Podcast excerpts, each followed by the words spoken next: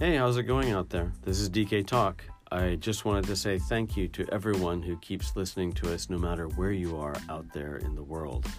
And for those of you who don't know anything about Japan, uh, you should check out my wife's new show, uh, My Japan, My America, a podcast looking at the way Americans and Japanese think about a variety of things every day.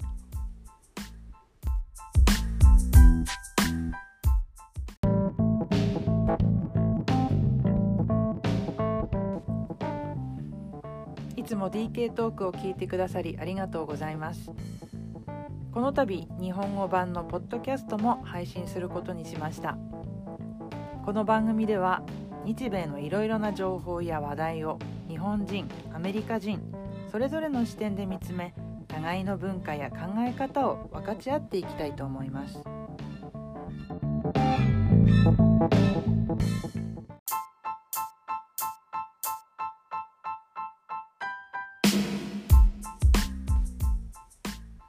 So, this is DK Talk.